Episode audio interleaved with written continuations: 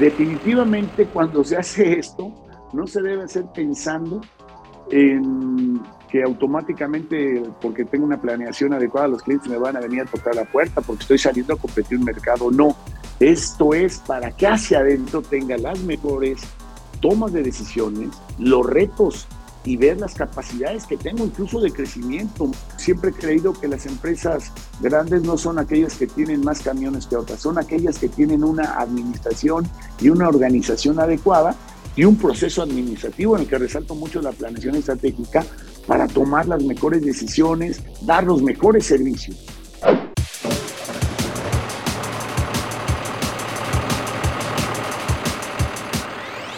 Bienvenidos a Ruta TIT, un espacio de conversación en el que platicaremos con los personajes más relevantes del autotransporte en México, para escuchar de viva voz sus puntos de vista sobre los hechos y eventos de mayor impacto para el sector. Yo soy Daniela Rodríguez y tendré el gusto de acompañarlos en este programa. En cada emisión abordaremos un tema de gran interés para los empresarios transportistas y de logística, con la misión de acercarles información de primera mano para comprender la realidad del sector y apoyar en su profesionalización y crecimiento. ¿Qué tal amigos de Ruta TIT? Me da mucho gusto saludarlos otra vez. Y hoy con un tema que, bueno, le hemos estado dando seguimiento en estas semanas y por supuesto hoy lo tenemos de vuelta desde la perspectiva de un transportista muy conocido por todos ustedes, que estoy segura pues enriquecerá este tema aún más. Y también estoy muy contenta porque me acompaña mi compañero Eric Zúñiga. Por fin en esta tercera temporada ya te tengo acá, Eric. ¿Cómo estás? Hola Dani, estupendamente, muchas gracias. Como bien dices, ya eh, regreso al micrófono de Ruta TIT eh, para esta tercera temporada y pues un gusto estar de nueva cuenta acá. Y pues como bien decías, hoy vamos a tener un, tema que va a ser eh, muy relevante para los transportistas, que los va a ayudar a crecer y sobre todo los va a ayudar a, trazar un camino claro para alcanzar sus metas y objetivos.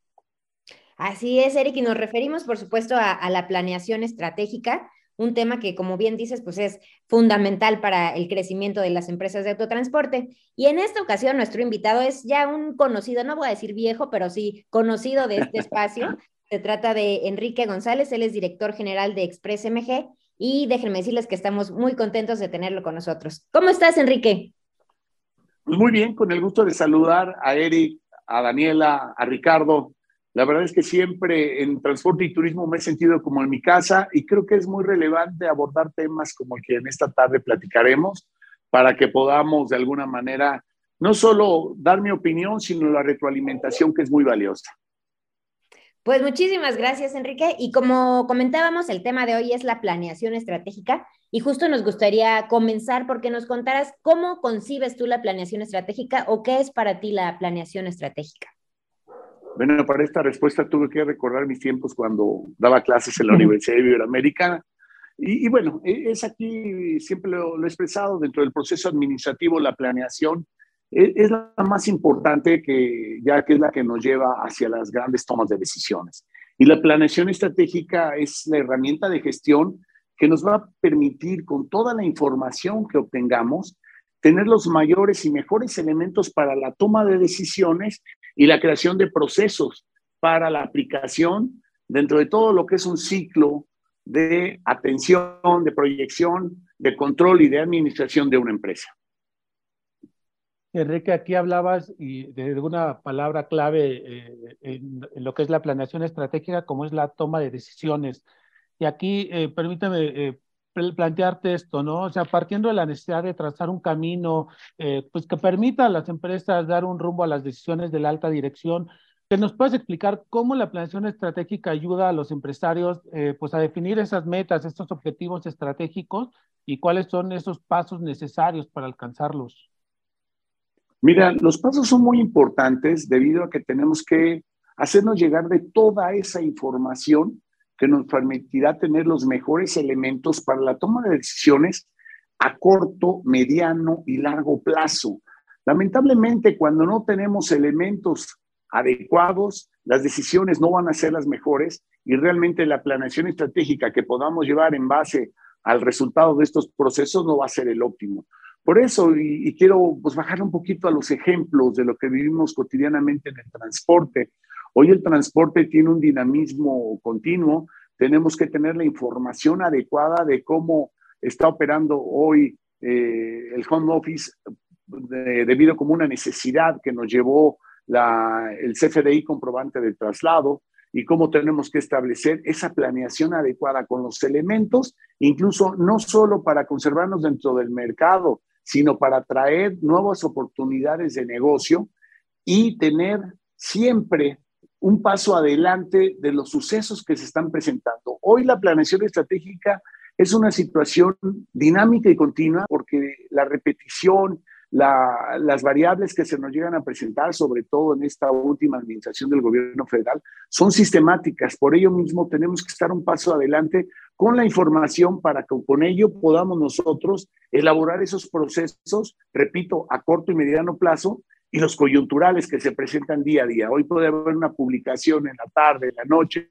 en la que tenemos que volver a hacer una estrategia en base a la información que recabamos y tomar las mejores decisiones para profundizar un poquito más, ¿me puedes, ¿nos puedes compartir, sobre todo la audiencia, eh, ejemplos también sobre esta información que, que, nos revelas que es importantísima para, para la planificación estratégica y para las empresas? Es decir, ¿qué tipo de información? ¿De información operativa hasta información eh, macroeconómica?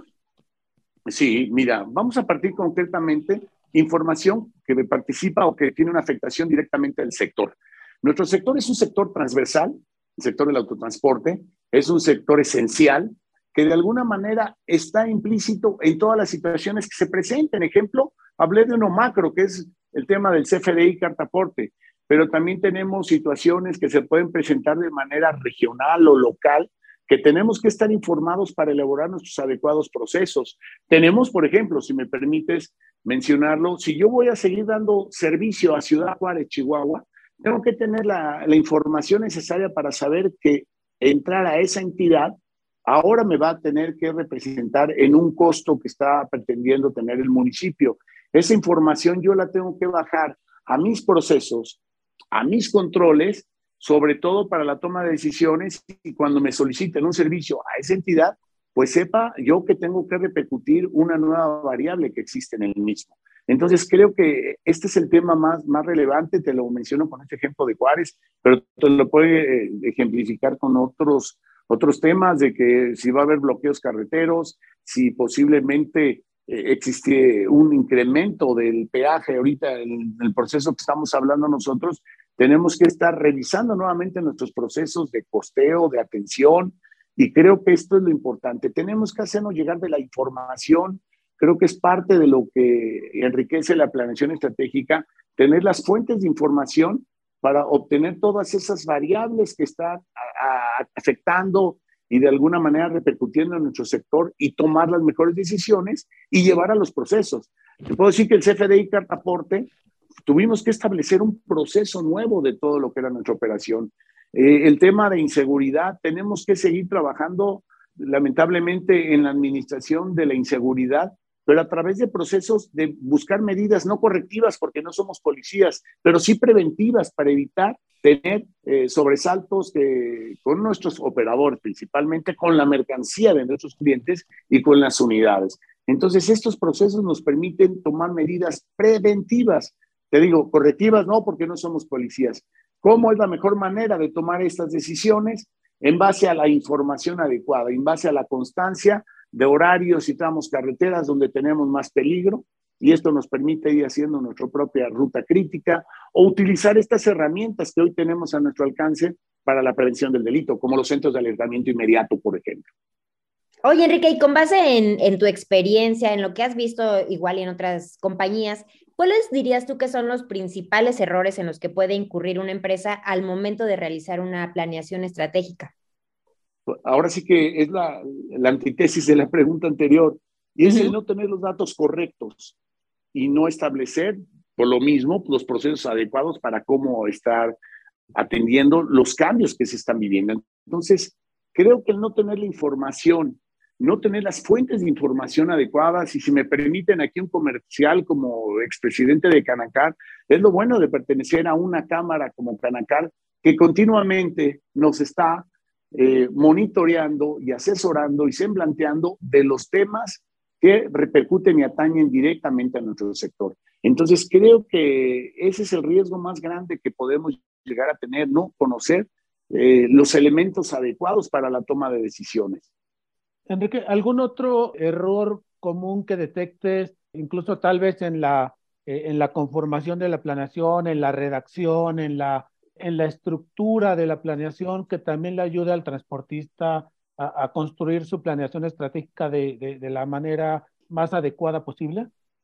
Mira, aquí yo quisiera ser muy, muy claro que realmente quien no lleve de, alguna medida una planeación estratégica está incurriendo en errores, puede llegar a, tomar eh, malas decisiones, caer en la informalidad, estar fuera de norma, estar fuera de regla. Eh, creo que yo quiero referirme mucho a que, pues ahora que fui presidente de Canacar, tuve la oportunidad de conocer empresas ejemplares, eh, muchas de ellas de amigos que me abrieron sus puertas para conocer principalmente no su operación, sino que simplemente sus procesos para toma de decisiones.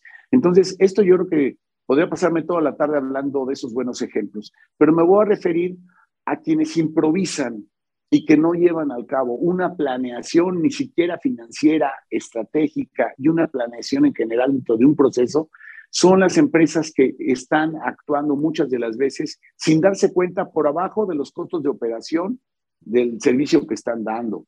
Muchas de las veces están también no aprovechando las circunstancias que tiene el entorno en oportunidades diarias de trabajo. Entonces, creo que el riesgo más grave es ese, no tener la información, no aplicar procesos dentro de las empresas. Y hoy yo creo que más que nunca, eh, las grandes transformaciones que ha surgido el transporte, desde la regulación del transporte, cuando nace Canacar precisamente, es la improvisación. Hoy no se puede improvisar en el transporte. El transporte cada vez es un negocio más financiero. Nosotros tenemos que estar conscientes de que somos el almacén del producto que mañana va a estar terminado pero que también tenemos que tener un costeo adecuado con la calidad y tiempo del servicio que debemos dar. Entonces, esto se permite y se logra a través de una planeación. Yo recuerdo, por ejemplo, cuando se estableció la NOM 044 de las horas de descanso de operadores, que había transportistas que decían que iban a perder porque ya no íbamos a poder hacer esas, esas jornadas históricas de que en 12 horas un operador llegaba de un punto A a un punto B. Ahí estaba faltando planeación estratégica de nuestra parte.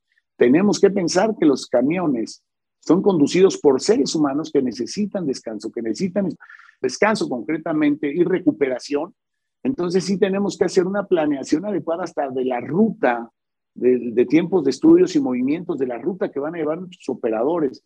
Entonces, lamentablemente yo recuerdo que quien no llevaba al cabo una planeación lo estaban viendo como un riesgo y no lo estábamos viendo como una necesidad de valorizar a nuestros seres humanos que conducen los camiones. Es una manera también de platicar con nuestros usuarios y decirles, hoy el transporte tiene que ser de esta manera o, hay otros esquemas. Podemos usar el esquema del doble operador, pero no hacer actos de, heroísmo. Y muchos era por falta de elementos de toma de decisión o simplemente tienen los elementos, pero no saben cómo eh, explayarlos a quien nos contrata, explayarlo muchas de las veces también hacia quienes son nuestros proveedores de los diferentes servicios, desde un camión hasta todo el soporte que nos pueden dar administrativamente.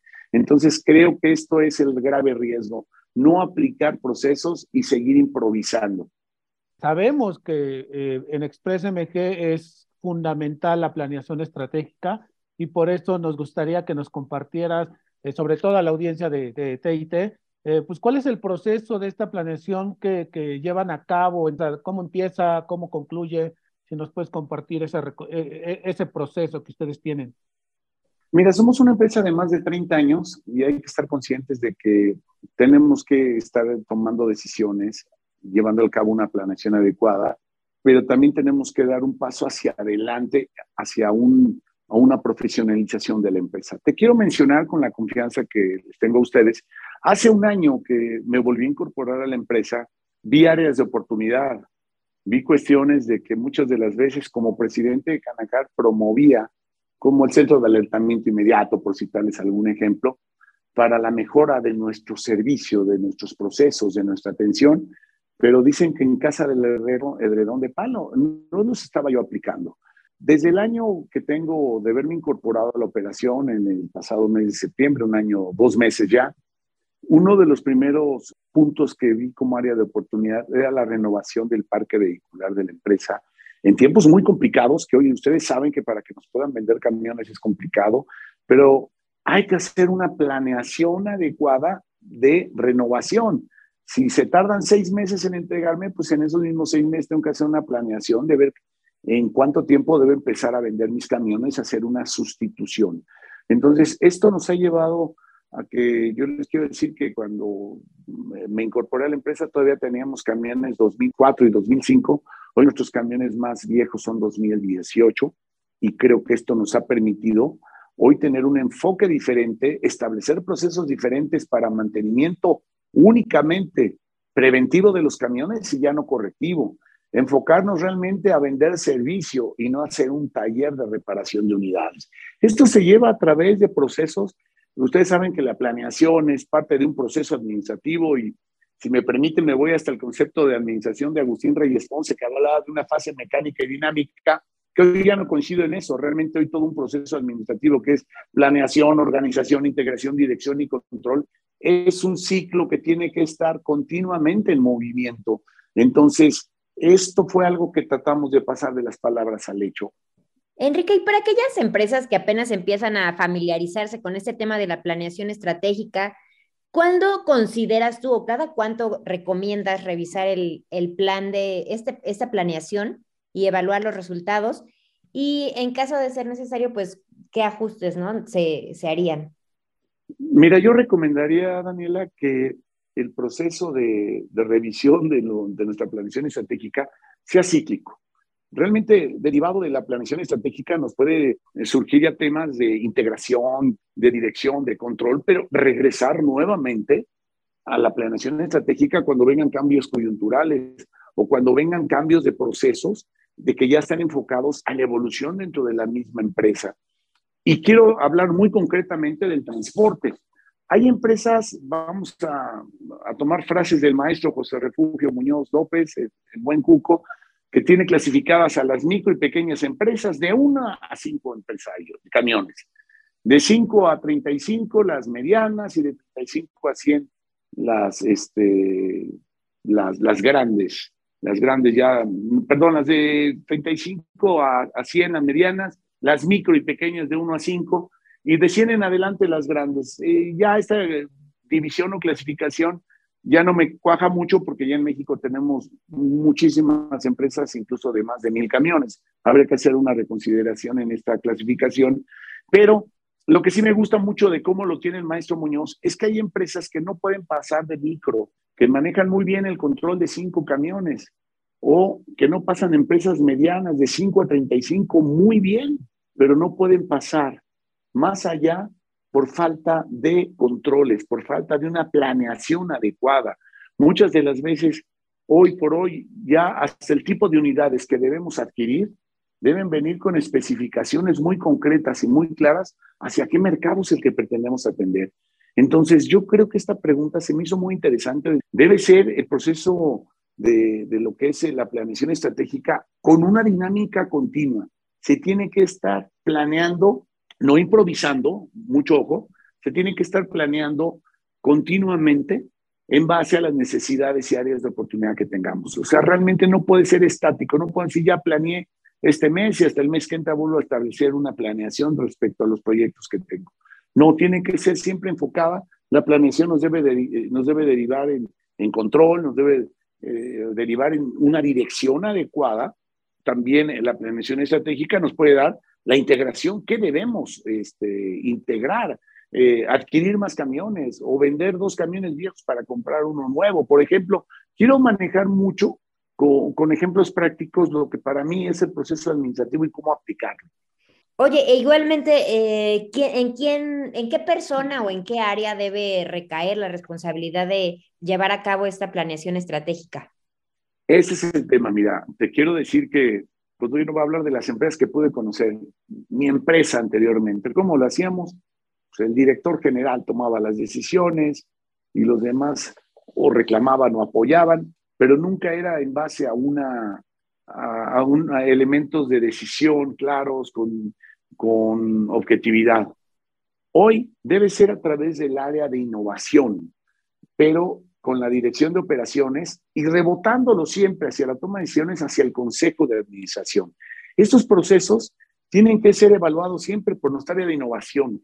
Por eso digo que es muy dinámico esto. El área de innovación debe estar viendo que si ya me hizo un proceso de el control de, inventarios en taller, pues me debe seguir haciendo un control de inventarios en el manejo de atención a clientes, de atención a oficinas foráneas, de carga consolidada, pero debe ser siempre el área de innovación la que esté trabajando, la que esté buscando esos procesos, esos elementos de decisión para que la dirección de operaciones, una vez que lo reciba y que los tenga como prioridad que ya se deben aplicar, porque el área de innovación nos podrá estar dando información continua, continua, ¿no? Veremos qué es eh, dentro de nuestra dirección de operaciones, cuáles sí son las prioridades, cuáles son sujetas a ya aplicarse. Y ya después de eso, ya rebotarlo en el Consejo de Administración para establecer los procesos y las tomas de decisiones. Y a lo mejor la toma de decisiones, eh, vuelvo a caer en el ejemplo, eh, hace un año les planteé que pues teníamos que bajar en el número de camiones y efectivamente bajamos en el número de camiones, pero subimos en el número de toneladas movidas. Entonces, ¿dónde estaba eh, el meollo del asunto? Pues que teníamos menos tiempos muertos, que tenemos camiones que requerían de menos eh, reparaciones, que los trayectos con camiones más modernos, eh, respetando la NOM 044, se pueden hacer de mejor manera y que también hay sectores, les quiero decir que, por ejemplo, el sector automotriz aquí en el centro del país te obliga y te exige tener camiones de un determinado promedio de, edad. Entonces, dentro de la empresa sí teníamos un poquito esa, esa polaridad. Había camiones de que te pedían el cliente, ah, sí, sí, tengo camiones, pero no son de los modelos que requiere el cliente. Hoy no, hoy no tenemos tiempos muertos. Hoy tenemos, eh, todos los camiones son para las especificaciones y atención de los clientes que tenemos. Entonces, esto es lo que para mí es importante en este punto que debemos establecer. ¿Quién lo establece? ¿Quién lo maneja? Pero quién lo decide y quién lo ejecuta, que eso es lo más importante, no que queden en buenos proyectos nada más. Y precisamente para esta ejecución exitosa que mencionas, ¿cuáles dirías que son los aspectos clave de, este, de esta planificación? Lo que no puede faltar dentro de esta planificación es tener bien establecidos los procesos las políticas y procedimientos. Para mí es muy importante que tengamos eh, las bases porque es como tratar de, jugar un juego que no tengamos las reglas precisas y claras y que querramos cambiarlas de acuerdo a las necesidades de, quien lo está viviendo o dentro del consejo, si hay, hay, políticas de que se debe establecer que un hijo que no estudió una carrera relacionada con el sector de logística y movilidad de transporte o de administración puede entrar a la empresa, no podemos cambiarlo en base a, a, una participación de un socio. Si ya lo tenemos establecido como un proceso, como una política, es simplemente irlas aplicando. Entonces, creo que para mí eso sí es muy importante. Es, eh, tenemos que ser inflexibles en las tomas de decisiones, pero tienen que estar establecidas con antelación. Nada de que ya cuando se va a tomar una decisión, querramos nosotros participar en ella.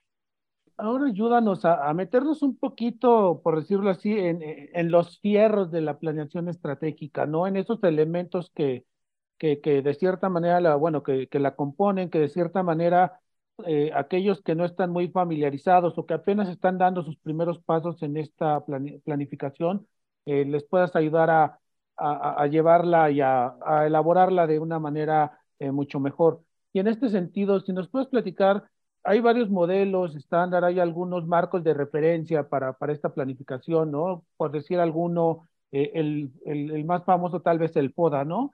Esta parte de fortalezas, oportunidades, debilidades y amenazas. Pero cuéntanos un poco cuál es el que aplicas en, la empresa, en Express MG, y si hay alguna recomendación para que los transportistas puedan identificar eh, el modelo que, mejor les convenga. Perfecto. Mira, eh, quiero mencionarles que el FODA es importantísimo que las empresas lo establezcan primeramente, que sí se dejen asesorar eh, por externos. Yo te quiero mencionar que antes de ser presidente de Canacar, con el gobierno del Estado de Guanajuato, con la Secretaría de Desarrollo Económico Sustentable, buscamos un apoyo Primeramente fueron 11 empresas y después eh, un apoyo por parte del gobierno del estado en lograr certificaciones ISO 9000 dentro de las empresas. Hoy ya todas las empresas hemos seguido con nuestras certificaciones. Y quiero decirles que la renuencia a la profesionalización es muy amplia entre los empresarios porque creen, sobre todo los de primera generación, que nadie les va a venir a enseñar nada, porque ellos conocen desde ver manejado un camión. Entonces, hoy es importante que nos acerquemos a todas estas herramientas y sí menciono, lo apliqué en la empresa a partir del ISO 9000, que, que en un inicio les quiero platicar como, como experiencia, pues eh, la manera en que se convencieron en ese gasto, entre comillas, y socios, que ya luego lo vimos como una inversión, era para poder aspirar a, ser proveedores del sector automotriz. En mi empresa tenemos también un sector que manejamos carga consolidada del centro y occidente a todo el sureste de México, pero vimos que varios de los procesos que llevamos al cabo a través de esta certificación, pues también eran aplicables en, en, en el servicio de carga consolidada. Ahí no porque nos obligara el cliente, aquí simplemente porque empezamos a ver cómo eficientar la calidad de nuestro servicio cómo la planeación estratégica que se empezó a hacer con el sentido de atender a un mercado nos llevó a que la empresa en general aplicara dichas políticas. Y quiero mencionarles aquí el comercial nuevamente, que si soy una empresa que no estoy llevando al cabo procesos, eh, sí volteamos a ver lo que ofrece Canacar. Lo que ofrece Canacar con el distintivo transportando al país, transportando a México, son aspectos muy esenciales y muy básicos dentro de, eh, vamos, lo, sabía de memoria, pero en el módulo 1, pues incluso son cursos que son impartidos por los mismos directores de la Canacat, dentro de las áreas fiscales, dentro de las áreas legales, dentro de las áreas comerciales, operativas, y sucesivamente la fase 2 y la fase 3 están enfocadas principalmente a aquellas empresas que ya quieren ir teniendo un nivel de profesionalización. Incluso les voy a ser muy honesto, la fase 1 estaba enfocada principalmente al hombre camión y al pequeño empresario, porque ya las empresas medianas y grandes ya tenían los procesos que ya se empezaron a utilizar en la fase 2, en el que ya no nada más participaban funcionarios de Canacar, participaba el Instituto Mexicano del Transporte, la FINSA, participaba también eh, la Fundación Carlos Slim, eh, algunos catedráticos del Politécnico, independientemente del maestro Muñoz y los egresados de, de Canacar, que son del Politécnico, eh, algunas este, eh, agrupaciones interesantes que nos iban dando esos elementos. Vuelvo a caer, la planeación estratégica no es posible si no tenemos los más y mejores elementos para toma de decisiones. Entonces, creo que es una, una buena medida ver que en Canacar realmente Hoy una de las banderas más importantes que veo en, este, la Cámara es que se preocupan por la profesionalización del sector, la promoción de las buenas prácticas, y es a través de estos procesos, y realmente es, es ir induciendo en un foro, luego en una planeación estratégica para que ello nos lleve a establecimiento de políticas, procedimientos, control, eh, integración, eh, dirección de la misma empresa, eh, lo que nos da el, contenido. Ustedes afortunadamente lo conocen, están por entregarse reconocimientos de este año y las empresas cada vez lo ven más como, como un, un, elemento que no es para vender hacia afuera, les aclaro. Mucha gente decía, y entonces con esto voy a tener más y mejores clientes. No, es para establecer tus controles hacia adentro de tu empresa, internamente, tus procesos, tus políticas, tu planeación estratégica, tu planeación financiera y todo tu proceso administrativo. Perfecto, Enrique. Y, ahorita comentabas esta parte, es también como, como es tal vez ese mito, un error en el que puede caer uno en la planeación estratégica, ¿no? Pensar que en automático, que mágicamente con esto van a llegar los clientes, van a llegar las ventas, van a llegar los servicios, sino que no se piensa como que es el establecer procesos que nos van a llevar de, una u otra manera a este resultado, pero no es que vayan a llegar eh, por arte de magia, ¿no? Ese es un tema muy interesante, Definitivamente cuando se hace esto, no se debe hacer pensando en que automáticamente, porque tengo una planeación adecuada, los clientes me van a venir a tocar la puerta porque estoy saliendo a competir un mercado. No, esto es para que hacia adentro tenga las mejores tomas de decisiones, los retos y ver las capacidades que tengo incluso de crecimiento. Muchas veces una mala decisión puede estar enfocada al querer apalancarme más en adquisición de camiones y no tener eh, un mercado que me esté demandando dicho servicio.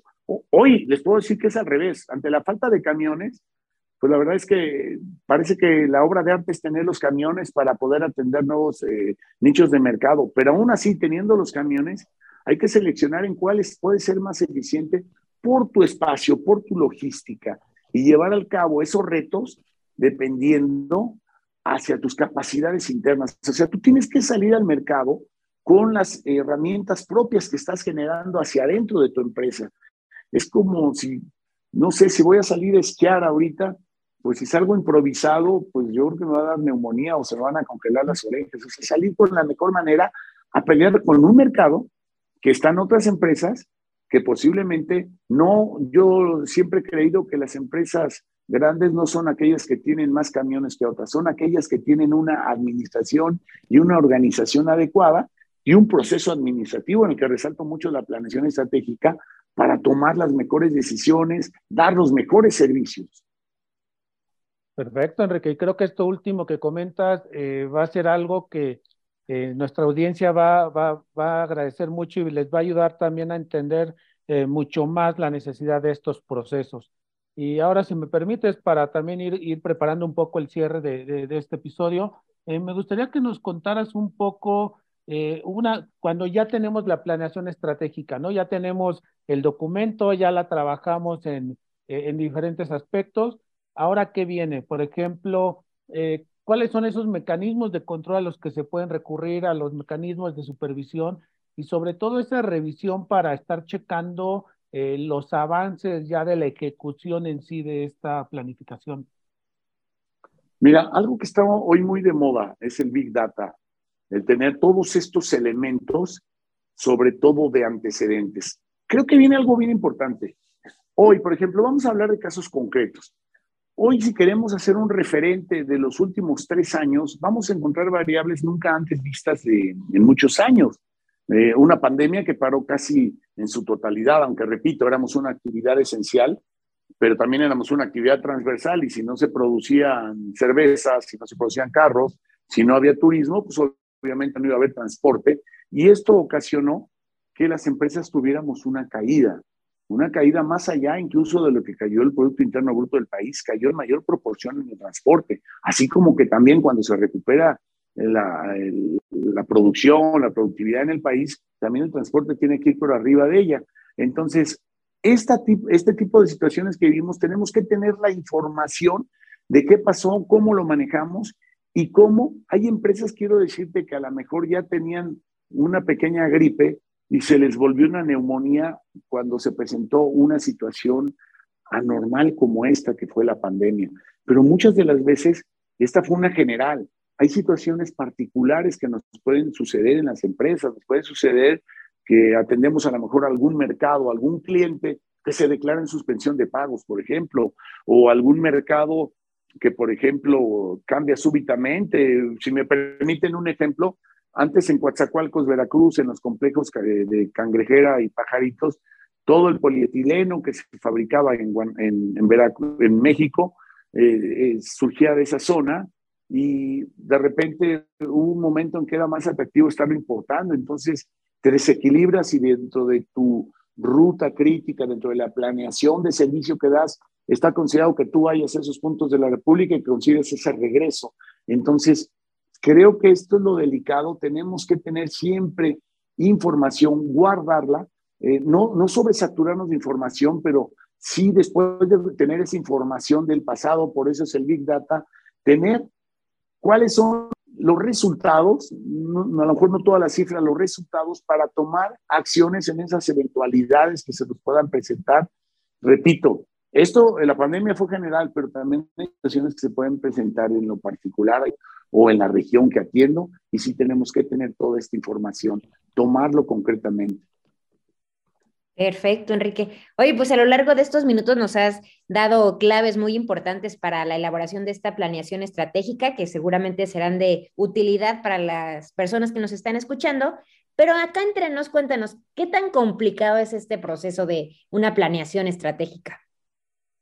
Es complicado por la renuencia, por, lo repito y creo que lo dije como en parte de, muchas de las veces lo primero que debes hacer es en tu consejo, en tu grupo de gente, que se entienda la necesidad de, de estar planeando continuamente porque la planeación estratégica nos lleva a esas acciones que son eh, importantísimas de los procesos y de las tomas de decisiones.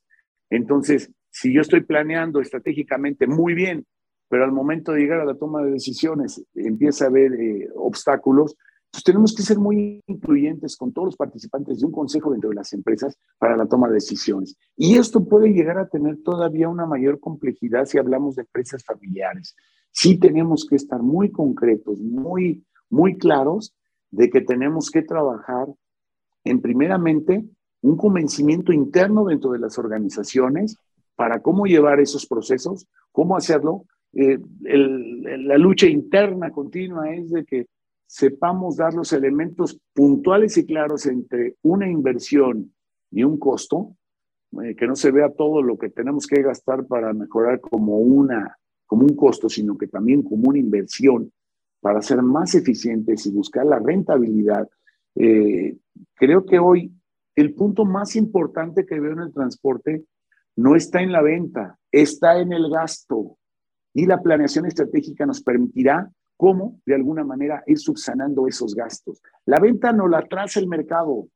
Normalmente la competencia eh, nos traza una, una situación, el mercado también, la necesidad, la oferta, la demanda, pero la clave de la planeación estratégica está hacia adentro en cuidar nuestros costos, cuidar nuestros gastos, cuidar realmente nuestras proyecciones a corto, mediano y largo plazo. No es lo mismo comprar un remedio casero para un camión que mejor vende y compro uno nuevo. Ahí estás hablando de un remedio a largo plazo. A corto plazo es, es algo muy triste. Y se los quiero decir como ejemplo, lo viví. Eh, uno de los números que llegué a analizar cuando me reincorporé a la empresa, eh, los gastos excesivos tuvo en reparaciones de motores. Si un camión que lo dejamos que tenga que repararse el motor porque ya tiene más de 15 años trabajando conmigo, es obvio que la reparación del motor va a venir, es un gasto muy oneroso, no deja de ser un camión de, de 20 años de uso, no deja de ser también una, una secuela en cadena, que parece como enfermedad, un camión que le reparas el motor, luego la transmisión, luego los diferenciales. Entonces tienes que cuidar mucho tus costos, tienes que cuidar cómo dar tu servicio. Hay quien voltea y dice, oye, pues si un camión que vale 500 eh, mil pesos va a dar el mismo servicio de un camión que da 3 millones y medio el, el valor del mercado. Sí, pero la diferencia está en los costos, está en los tiempos muertos. Entonces creo que esto es lo importante que tenemos que llegar, llevar como, como moraleja muy clara.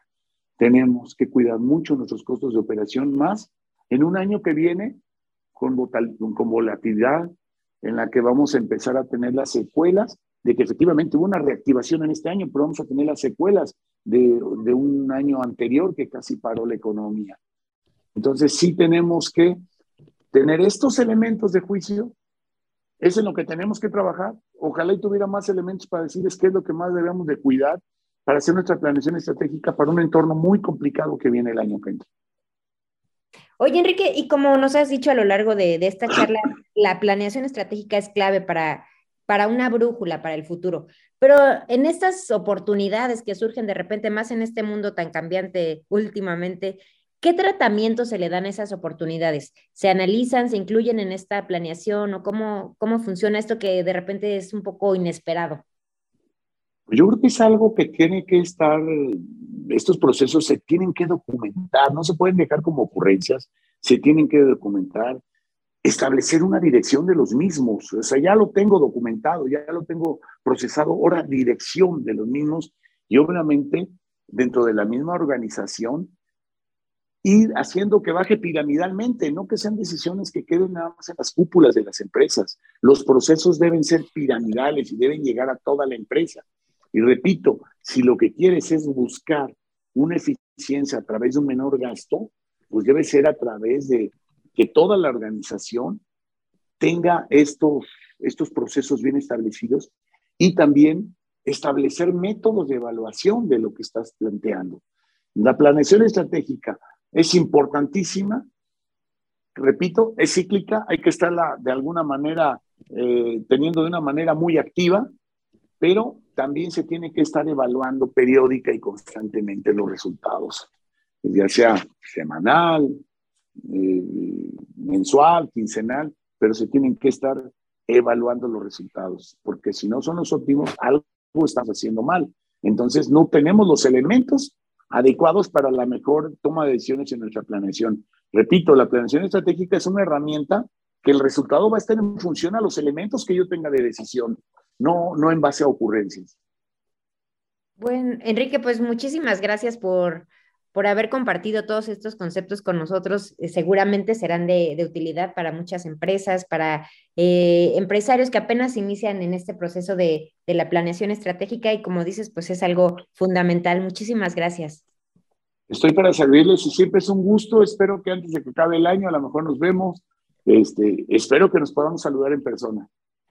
Claro que sí, claro que sí, Enrique. Yo también aprovecho para, para agradecerte eh, toda la información que nos compartiste y también para para despedirme y pues bueno, será eh, con mucho grado volver a, encontrarnos eh, en este espacio o en algún otro. Muchas gracias. Espero que sea de mucha utilidad, Eric, y yo sé que ustedes siempre les saben dar un, un trato muy profesional a la información, y por eso me gusta compartir con ustedes.